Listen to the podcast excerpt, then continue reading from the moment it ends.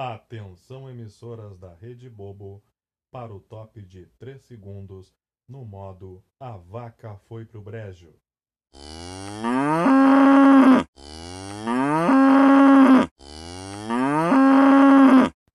E está entrando no ar para ambas as suas orelhinhas o programa de número 4 do podcast Palavras ao Vento. Aqui quem vos fala é Rodrigo Domingues e neste episódio nós daremos continuidade ao tema coronavírus, porém falando sobre o embate filosófico que tem tomado conta das redes sociais nos últimos dias, que é sobre o que nós devemos valorizar. Se valorizamos a saúde ou se valorizamos a economia. Então não saia daí, que daqui a pouco eu volto para dar início a esse programa.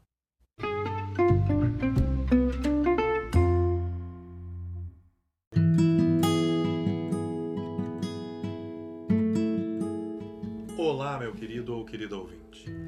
Você com certeza já deve ter visto ou ouvido falar sobre o verdadeiro embate filosófico que tem ocorrido nas redes sociais nos últimos dias e que diz respeito a sobre como nós devemos proceder neste momento de surto epidêmico do coronavírus no Brasil. Ou seja, se devemos priorizar a saúde ou se devemos priorizar a economia. Você, assim como eu, já deve ter uma opinião formada sobre isso. Mas se ainda não tem, eu quero convidar você a refletir sobre isso pelos próximos minutos, tomando como base dois cenários. No cenário número 1, um, se priorizarmos a saúde, e no cenário número 2, se priorizarmos a economia.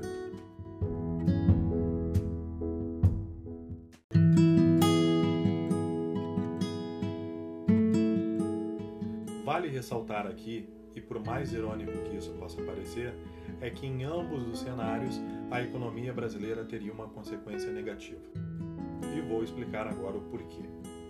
No cenário número 1, um, que é aquele em que a gente prioriza a saúde, nós temos médicos e especialistas ligados a essa área que nos recomendam que a gente permaneça em casa, ou seja, que a gente mantenha o isolamento social ou a quarentena, como queiram chamar, como forma de tentar frear esse surto epidêmico do coronavírus no Brasil o mais rápido possível e aí sim podermos voltar à nossa vida normal.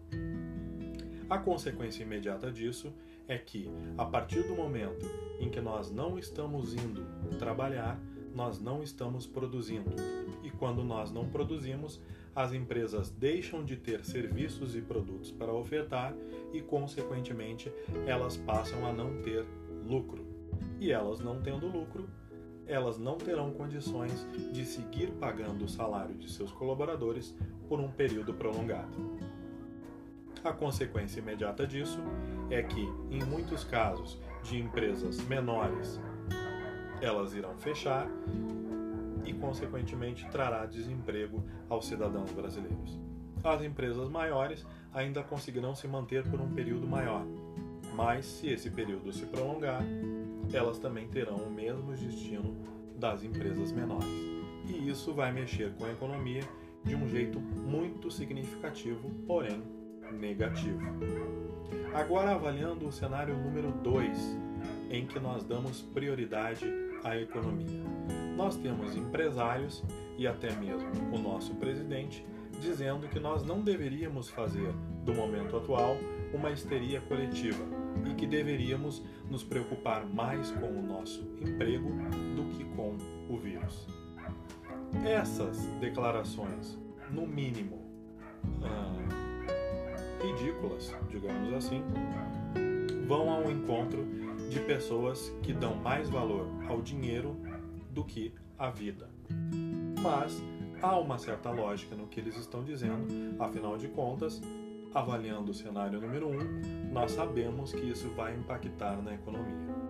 Mas vamos supor que nós seguíssemos a recomendação do que essas pessoas tão pouco dotadas de inteligência estão afirmando e voltássemos à nossa vida normal como se nada estivesse acontecendo. Agora imagine você, que não faz parte daquela minoria abastada e que por isso depende de um ônibus ou de um trem para chegar até o seu serviço e que, com isso, irá frequentar zonas de risco, ou seja, zonas de aglomeração de pessoas onde você estará muito mais propenso a ser contaminado pelo vírus do que aí no conforto da sua casa. Então, vamos supor que você voltou ao seu trabalho e que você está trabalhando normalmente. Lembre-se que os médicos disseram que você pode ter um período de até 14 dias sem que você manifeste os sintomas da doença, mas que desde o momento em que você foi contaminado, você já está apto a contaminar outras pessoas. O que nós teríamos nesse quadro?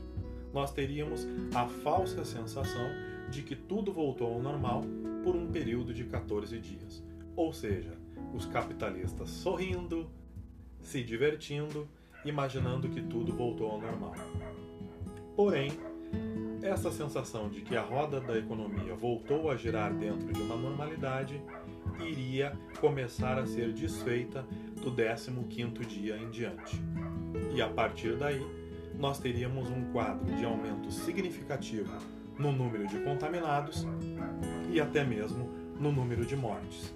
E a consequência disso no mundo empresarial seria a seguinte: nós teríamos funcionários tendo que se afastar dos seus trabalhos para procurar tratamento, tratamento esse que poderia durar um período de 15 a 21 dias. E o que diz a lei brasileira? Que do primeiro dia de afastamento do trabalho até o 15 a empresa segue pagando seu salário normalmente, mas que do 16º dia em diante você entra no auxílio doença e quem passa a lhe pagar é o governo federal. Então, vem aí outro impacto negativo sobre a economia. Afinal de contas, as empresas já teriam que pagar meio mês do seu salário sem que você estivesse produzindo uma vírgula, e a partir de então o governo é que passaria a mexer nos seus cofres para pagar você até que o seu tratamento fosse concluído e você tivesse condições de voltar ao trabalho.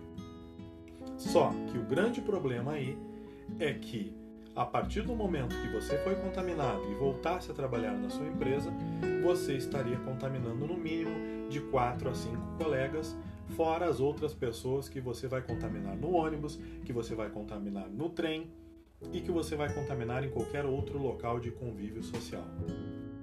E aí nós teríamos um surto epidêmico muito maior do que nós temos e que se não beirasse o caos, se tornaria um verdadeiro caos no país. E aí nós não teríamos uma data em que a gente poderia prever que as coisas voltariam à normalidade.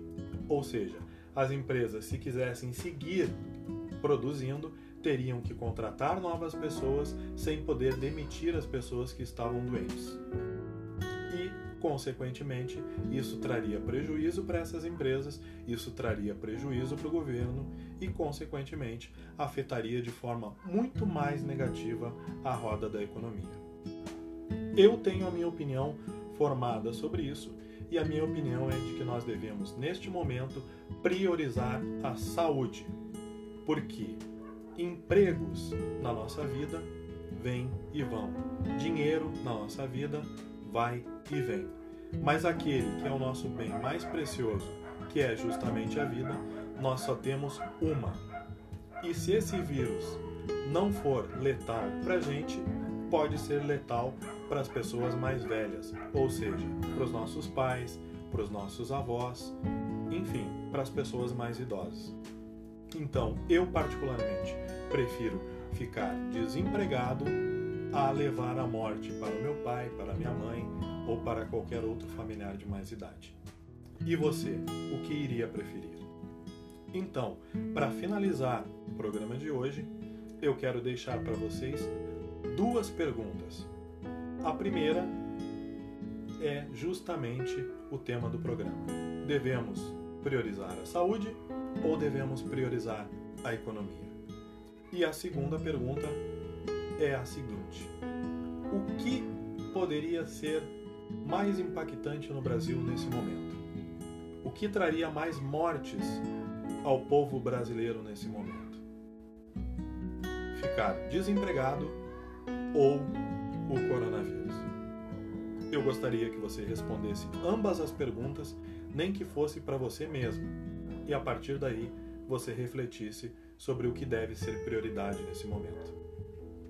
E para finalizar, eu quero pedir a você que compartilhe esse áudio com os seus amigos e com os seus familiares.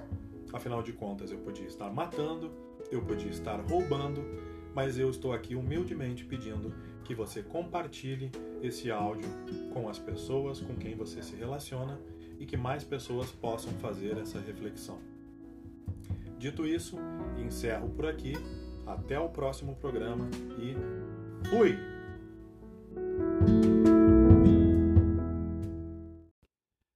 Atenção emissoras da Rede Bobo para o top de 3 segundos no modo Protesto do Cabrito. Está saindo do ar o podcast Palavras ao Vento.